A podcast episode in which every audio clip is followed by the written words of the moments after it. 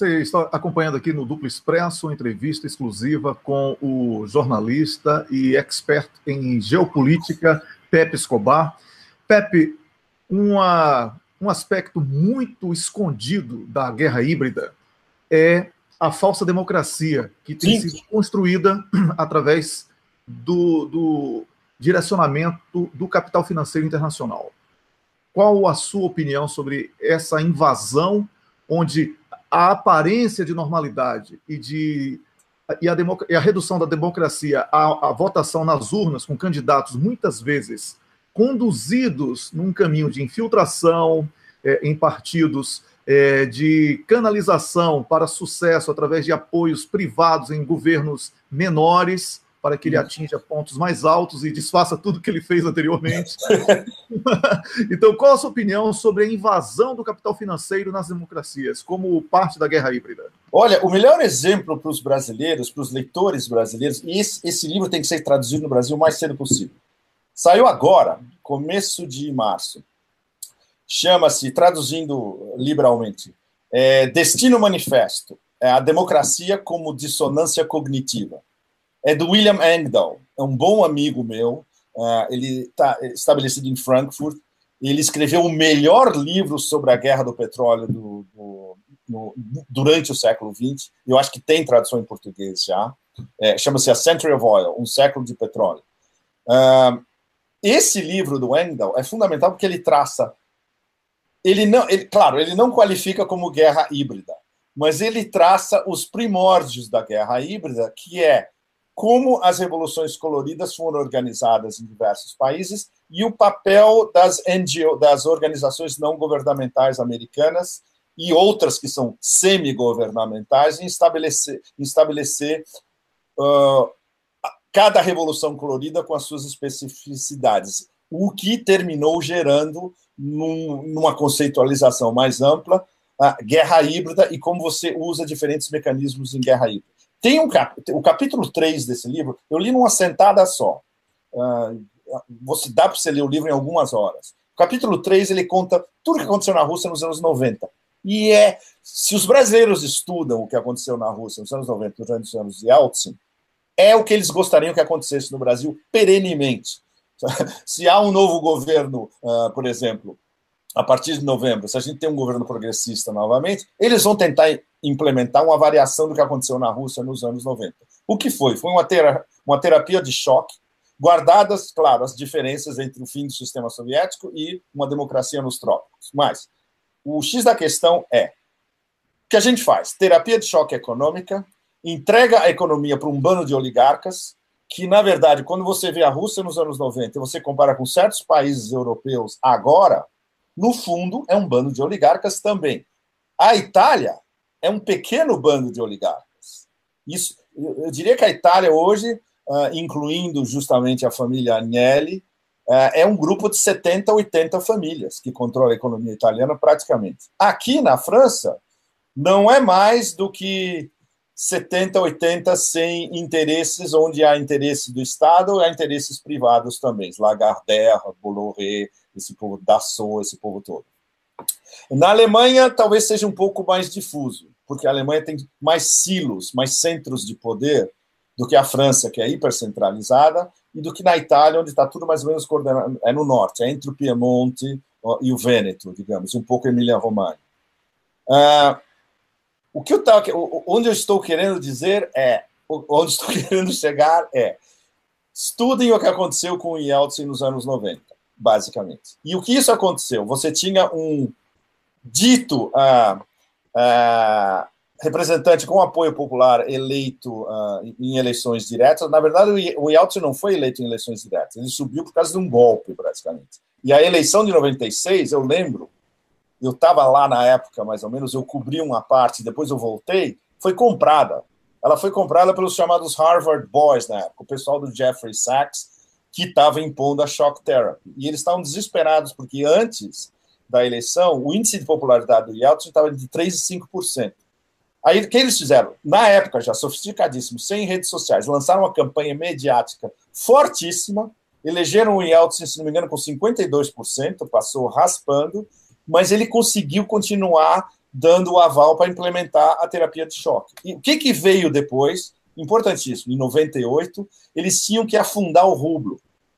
A famosa crise do rublo. Eles usaram como pretexto a crise das moedas asiáticas de 97, começou com o BAT na Tailândia, o ON na, na Coreia do, do, do, Sul, depois a, a rúpia na Indonésia, isso em 97. Um ano depois teve a, o afundamento do rublo, foi provocado por fora também. Então era perfeito, você tinha capitalismo de choque, um bando de oligarcas, um líder fraco e uma moeda estraçalhada. É assim que eles conseguiram dominar a Rússia. Quando o Putin chegou ao poder em 2000, através de. Isso foi uma eleição. Eu lembro, eu cobri, eu cobri essa eleição para o Estadão, para vocês terem uma ideia de milhões de anos atrás como foi. Se vocês forem no arquivo do Estadão, está lá. Tem um mês de cobertura da eleição do Putin em 2000. Quando ele chegou ao poder, ele olhou a terra devastada. Foi por isso que alguns anos depois ele falou: a pior coisa que aconteceu para nós foi o fim do, do, do Império Soviético. Nesse sentido, que a Rússia que surgiu em menos de uma década, foi completamente devastada politicamente, uh, o sistema financeiro, custo de vida, o, o PIB caiu acho que 60%, a expectativa de vida. Então, vocês lembram desses dados, né? E ele teve que recomeçar praticamente do zero. E o que, que ele fez desde o começo? Ok, vou recentrar a economia. Daí a guerra dele contra os oligarcas, os verdadeiros oligarcas, não o que hoje você abre o Guardian ou o Times em Londres, ah, os oligarcas de Putin. Não. Isso é o que veio depois. O principal são os, os verdadeiros oligarcas que lotearam a economia, facilitados pelo, pela terapia de choque e pelo, pela gangue de Harvard. Khodorkovsky se exilou. Berezovsky se exilou. Roman Abramovich se exilou. Todo, os principais, todos se exilaram, porque se eles ficassem lá, eles iam para a cadeia, literalmente, porque eles usaram uh, mecanismos ah, semi-legais para se apropriar daquelas privatizações a gogô alucinantes durante os anos 90. Ah, o caso do Khodorkovsky era, acho que é o mais maluco de todos. Ele, através da companhia dele, a Yukos, ele tomou posse de uma série absurda de campos de petróleo que ele queria vender para multinacionais, especialmente americanas. Jamais um governo uh, que tem, leve em conta os interesses nacionais na Rússia, no caso de Putin na época, iria permitir algo assim. Então, é, quando a gente vê o que. Isso é tudo que não pode acontecer no Brasil e que poderia continuar a acontecer, dependendo de quem é eleito em novembro.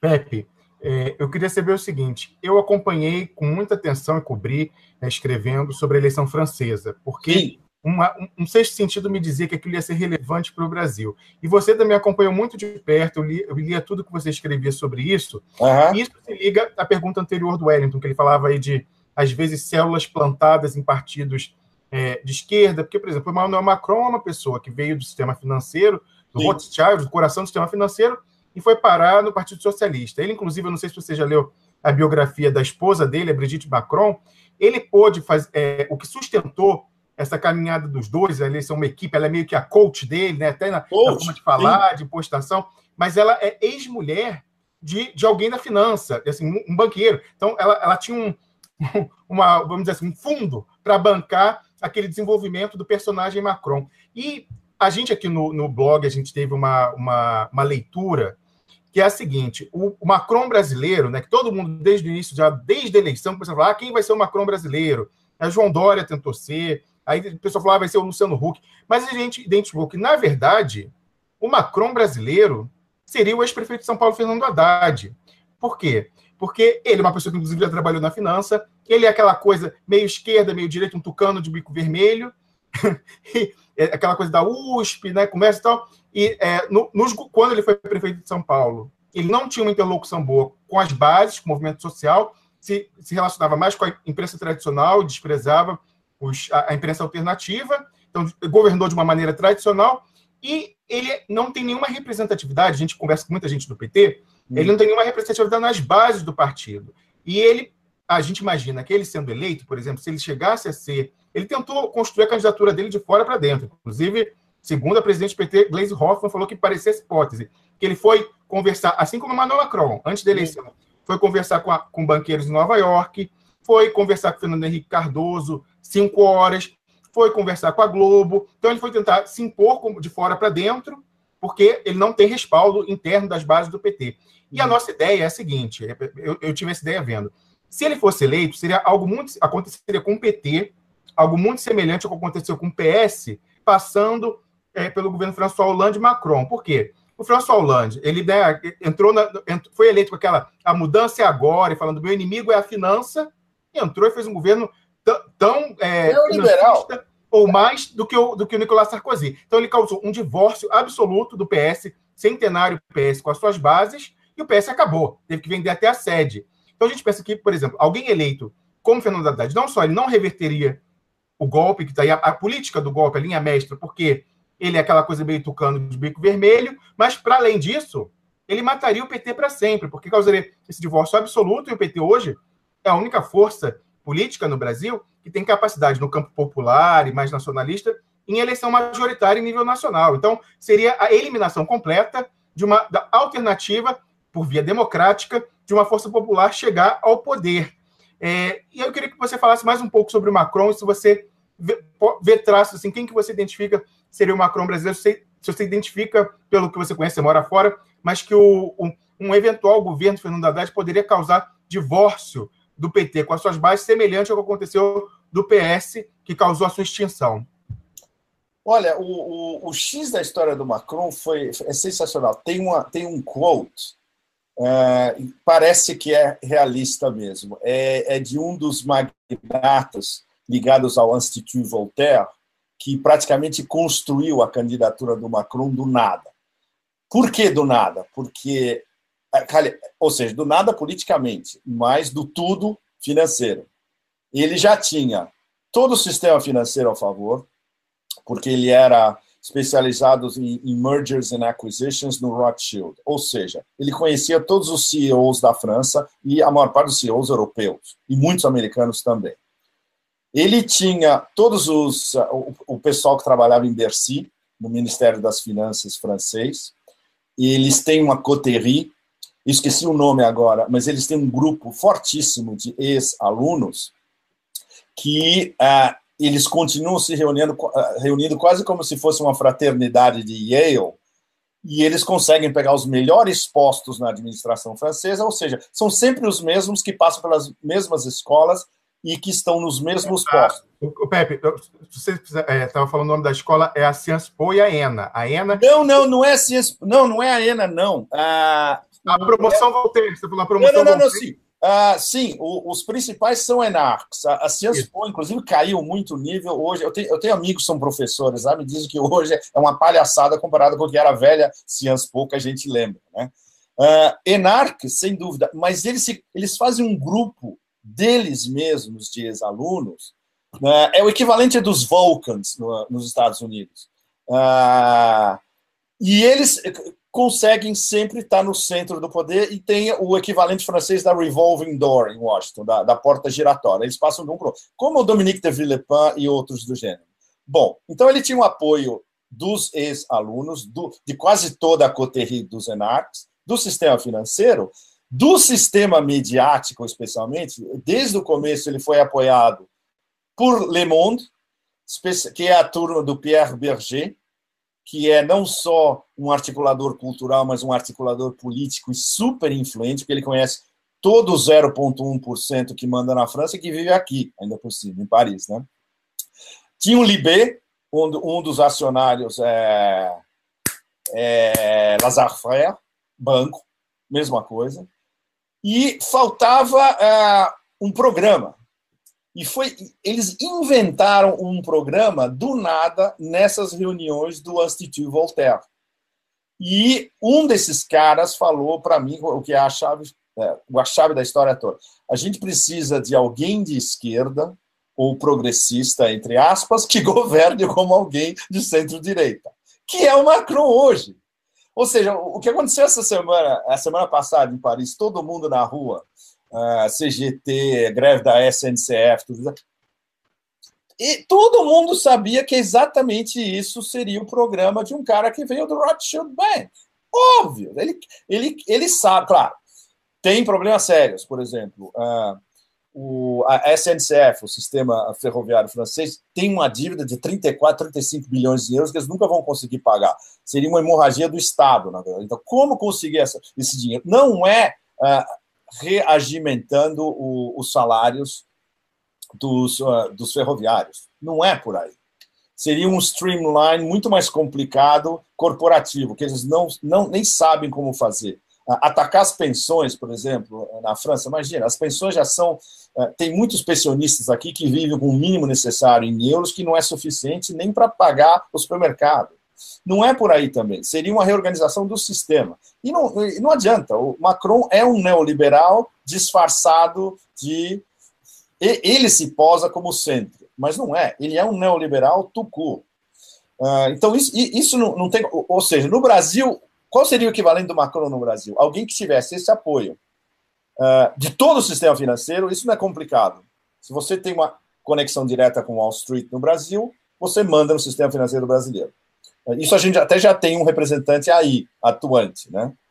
Uh, o sistema mediático não seria complicado se ele se vende justamente como alternativa de centro uh, progressista, entre aspas, que foi o, todo o programa do Macron, e a mídia é facílima, a mídia está no bolso. Se chega um Fernando Henrique, por exemplo, e dita para a Folha de São Paulo que o candidato é Haddad, that's it.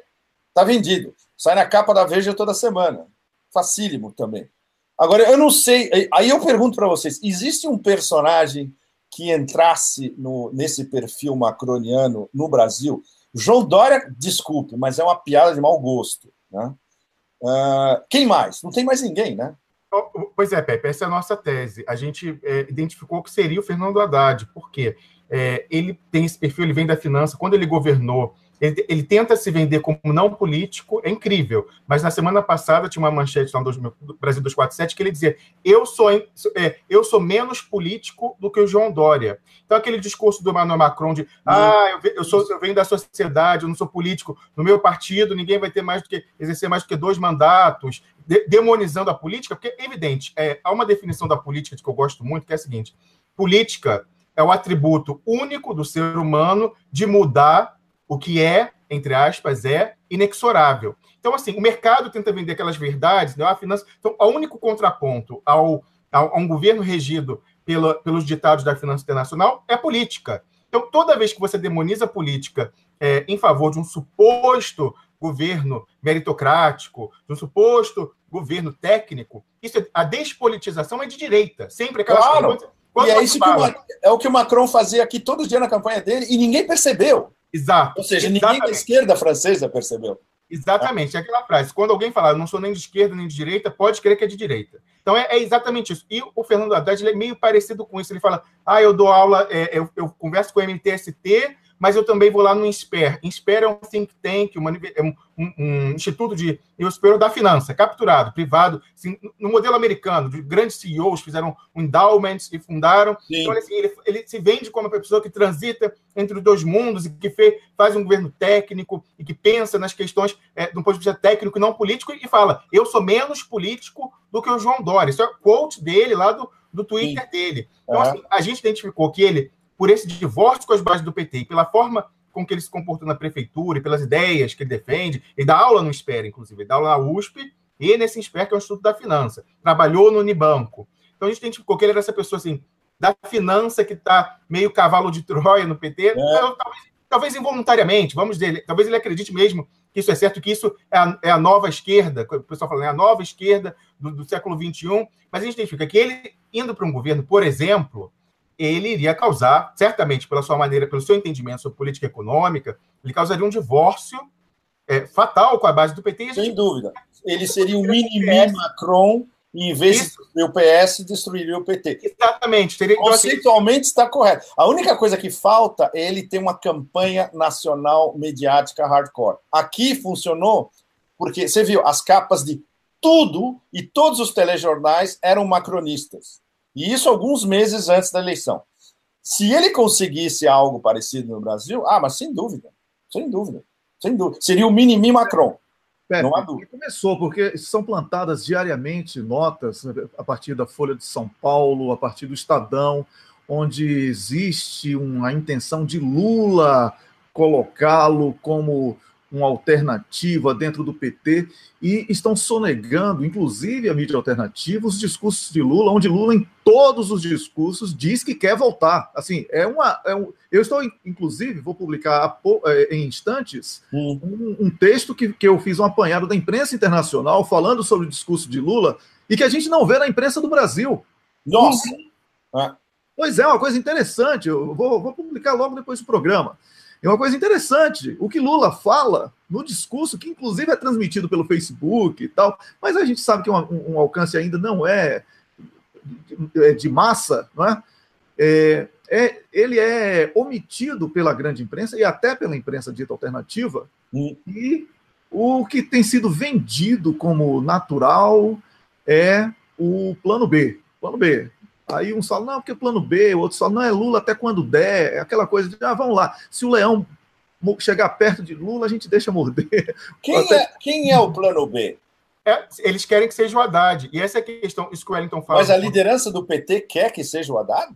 Tá, não, não, assim, essa é a questão. Ele não tem representatividade interna, as bases, a relação dele com os movimentos sociais é péssima pelo, pela forma que governou São Paulo. O movimento sindical não quer ouvir dele, porque sabe que é um, é um tucano de bico vermelho. Então, hum. assim, ele não tem nenhum respaldo, mas ele tenta se impor, fazer um fé cumprir. Então, ele fala assim: olha, inclusive, Pepe, assim, a, a, o que se especula é que ele teria tentado se viabilizar o seguinte: ele foi conversar com o Fernando Henrique, com a Globo é, e com, com o capital financeiro para dizer o seguinte: olha, se você me indicar como alternativa e não concorrer, presidente Lula, a gente segura lá no STF e o senhor não vai preso.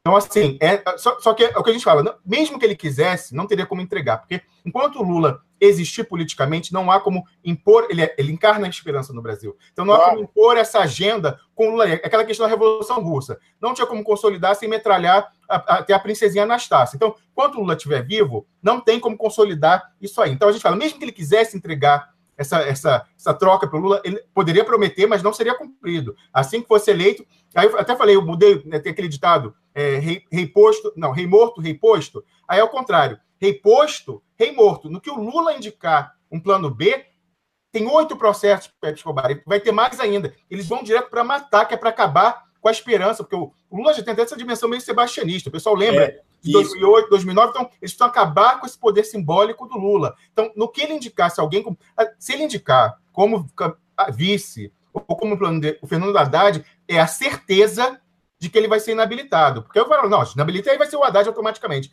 A gente aqui defendeu a tese, Pepe Escobar, de que justamente para a, a, a, melhor garantia de garantia, a melhor garantia de garantia, não, a melhor forma de garantir a habilitação do Lula, que o sistema vai deixar ele concorrer, era o Lula, o, o Lula colocar um vice mais radical, ainda mais temido do que a finança. A gente falou até do senador Roberto Requião. A gente falou em entrevista com ele, ele falou que essa era era a tática do lobisomem, do vice-lobisomem, botar para assustar. Aí brinca o senador Requião, bom, se, se, o lobisomem tiver olho azul, que nem o senhor, talvez, talvez até passe. Mas a, a, nossa ideia, se o Lula colocar Fernando Haddad como vice na chapa dele, como essa ala minoritária no PT quer, ou que ele indique realmente, olha, eu não podendo, será Haddad, isso é a certeza de que ele não vai poder, porque é, é, é tentador, é impossível ele resistir a tentação de inabilitar, sabendo que vai ter o tucano de bico azul no governo. Claro, claro. Uh, duas perguntas. Primeiro, sem Lula, Fernando Haddad não tem capital político para uma articulação tão complexa quanto essa.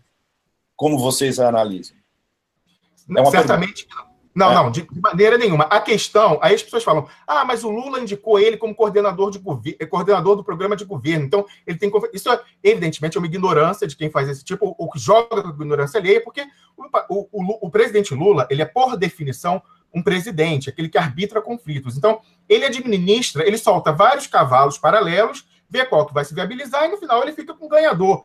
Então, mesmo essa, essa semi-traição, digamos, do Haddad, é assim, ele tem noção, talvez ele tenha dado sinais encorajando, olha, vai, vai lá conversar com essa galera.